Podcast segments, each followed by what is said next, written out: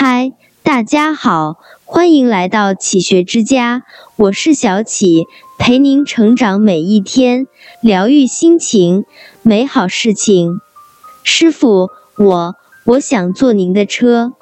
一个跛足女孩背着书包走了过来，看看左右，急急地说：“朱师傅说的交车了，他只是停下来歇一会儿。”女孩低下头，过了几秒钟，他又恳切地说：“谢谢您了，师傅，我只坐一站地，就一站地。”那一声谢谢让朱师傅动了心。他看看女孩身上洗得发白的校服，一个旧的不能再旧的书包，忍不住叹了口气，说：“上车吧。”女孩高兴地上了车。走到转弯处，他突然嗫嚅着说：“师傅，我只有三块钱，所以半站地也可以。”朱师傅从后视镜里看到女孩通红的脸，没说话。这个城市的出租车起步价可是五元啊！开到最近的公交站台，朱师傅把车停了下来。女孩在关上车门时，高兴地说：“真是谢谢您了，师傅。”朱师傅看着她一瘸一拐地往前走，突然有些心酸。也就是从那个周末起，朱师傅每个周末都看到女孩等在学校门口。几辆出租车过去，女孩看都不看，只是敲着脚等。女孩在等自己。朱师傅猜测着，心里突然暖暖的。他把车开了过去，女孩远远的朝他招手。朱师傅诧异，他的红色桑塔纳与别人的并无不同，女孩怎么一眼就能认出来？还是三块钱，还是一站的？朱师傅没有问他为什么专门等自己的车，也没有问为什么只坐一站的。女孩心里都有自己的小秘密，朱师傅很清楚这一点。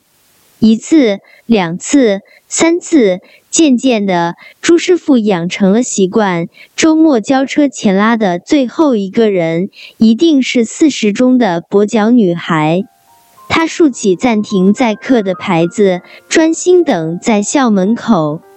不过十四五岁吧，见到他像只小鹿般跳过来，大声的和同学道再见。不过五分钟的路，女孩下车，最后一句总是“谢谢您，师傅”，似乎专为等这句话。周末无论跑出多远，朱师傅也要开车过来。有时候哪怕误了交车被罚钱，他也一定要拉女孩一程。时间过得很快，这情形持续了一年。转眼到了第二年的夏天，看着女孩拎着沉重的书包上车，朱师傅突然感到失落。他知道女孩要初中毕业了，他会去哪儿读高中？师傅，谢谢您了。这可能是我最后一次坐您的车，给您添麻烦了。我考上了星级一中，可能半年才会回一次家。女孩说。朱师傅从后视镜中看了一眼女孩，心里很不是滋味儿。女孩果然很优秀，星级一中是省重点，考进去了就等于是半只脚跨进了大学校门。那我就送你回家吧，朱师傅说。女孩摇摇头，说自己只有三块钱，这次不收钱。朱师傅说着看看表，送女孩回家一定会错过交车时间，可罚点儿钱又有什么关系？他想多和女孩待一会儿，再多待一会儿。女孩说出了地址，很远。还有七站地，半小时后，朱师傅停下了车。女孩拎着书包下来，朱师傅从车里捧出一只盒子，说：“这是送你的礼物。”女孩诧异，接过礼物，然后朝着朱师傅鞠了一躬，说：“谢谢您，师傅。看着女孩一瘸一拐的走进楼里，朱师傅长长叹了口气。女孩从此就再也见不到了，他甚至不知道她的名字。一晃过了十年，朱师傅还在开出租车。这天活儿不多，他正擦着车，却听到交通音乐台播出一则寻人启事，寻找十年前胜利出租车公司车牌照为 GA 的司机。朱师傅一听，愣住了，有人在找他。十年前，他开的就是那辆车。电话打到了电台，主持人惊喜地给了他一个电话号码。朱师傅疑惑了，会是谁呢？每天忙于生计，除了老伴，他几乎都不认识别的女人了。拨通电话，朱师傅听到一个年轻女孩的声音，他惊喜地问：“是您吗，师傅？”朱师傅愣了一下，这声音，这语速如此熟悉，他却一下子想不起是谁。谢谢您了，师傅。女孩又说：“朱师傅一拍脑门，终于记了起来，是他载过的那个跛脚女孩，是他。”朱师傅的眼睛突然模糊了。十年了，那个女孩还记着他。两人约在一家咖啡馆见面。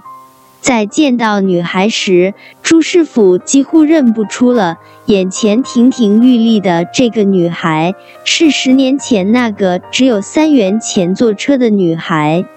女孩站起身，朝朱师傅深深鞠了一躬，说：“我从心底感谢您，师傅。”喝着咖啡，女孩讲起了往事。十二年前，她父亲也是一名出租车司机。父亲很疼他，每逢周末，无论多忙，他都会开车接他回家。春节到了，一家人回老家过年，为了多载些东西，父亲借了朋友的面包车。走到半路，天突然下起了大雪，不慎与一辆大货车相撞，面包车被撞得面目全非，父亲当场身亡。就是那次，女孩的脚受了重伤，安葬了父亲。母亲为了赔朋友的车款，为了他的手术费，没日没夜的工作。而他伤愈后，则拼命读书，一心想快些长大。他很坚强，什么都能忍受，却唯独不能忍受别人的怜悯。所以，他没告诉任何人路上发生的事故。放学回家，当被同学问起现在为什么坐公共汽车，他谎称父亲出远门了。谎言维持了半年多，直到有一天遇到朱师傅，他见那辆出租车停在路边一动不动，就像父亲开车过来，等在学校门口。他只有三块钱坐公共汽车，可他全拿出来坐出租车，只坐一站地，然后花一个半小时徒步走回家去。虽然路很远，但他走得坦然，因为没有人在猜测他失去了父亲。您一定不知道，您的出租车就是我父亲生前开的那辆，车牌号一直印在我的脑海里。女孩说着，眼里淌出泪花，所以远远的只一眼，我就能认出来。朱师傅鼻子一酸，差点儿掉下泪来。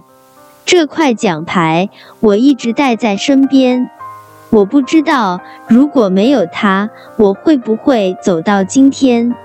还有，您退还我的车费，我一直都存着。有了这些钱，我觉得自己什么困难都能克服。虽然失去了父亲，但我依旧有一份父爱。说着，女孩从口袋里拿出一枚奖牌，挂到了身上。那是一块边缘已经发黑的金牌，奖牌的背面有一行小字：“预祝你的人生也像这块金牌。”这块金牌就是十年前朱师傅送给女孩的礼物。女孩挽着朱师傅的胳膊走出咖啡馆，看到女孩开车走远，朱师傅将车停在路边，让眼泪流了个够。那个跛脚女孩，那个现在他才知道叫林美霞的女孩，她和自己十年前因癌症去世的女儿，简直是一个模子印出来的。女儿生前每个周末，朱师傅都去四十中接她。女儿上车前那一句“谢谢爸爸”和下车时那一句“谢谢您，老爸”，让她感受过多少甜蜜和幸福。那块奖牌是女儿在奥林匹克克竞赛中得到的金牌，曾是她的全部骄傲和希望。可女儿突然间就走了，几乎让她猝不及防。再到周末路过四十中，他总忍不住停下车，似乎女儿还能从校门口走出来，上车喊一声“谢谢爸爸”。就在女孩坐他车的那段时间，他觉得女儿又回到了自己身边，他的日子还有希望，他又重新找回了幸福。只是这情形持续的时间太短，太短。在回家的路上，朱师傅顺便买了份报纸，一展开报纸，朱师傅就看到了跛脚女孩的照片。他对着朱师傅微笑，醒目的大标题是“林美霞最年轻的跨国公司副总裁，S 市的骄傲”。朱师傅吃惊的张大嘴巴，一目十行的读下去。边读报纸，他边习惯的从口袋里掏烟。突然，他的手触到了一个信封，拿出来看，里面装着厚厚一沓美金。朱师傅愣住了，他想不出林美霞何时把钱放进了自己外套口袋。就在他挽起自己胳膊的瞬间，美金中间还夹着一张纸条：“师傅，这是爱的利息，请您务必收下。本金无价，永远都会存在我心里。谢谢您，师傅。”这里是启学之家，让我们因为爱和梦想一起前行。更多精彩内容，搜“启学之家”，关注我们就可以了。感谢收听，下期再见。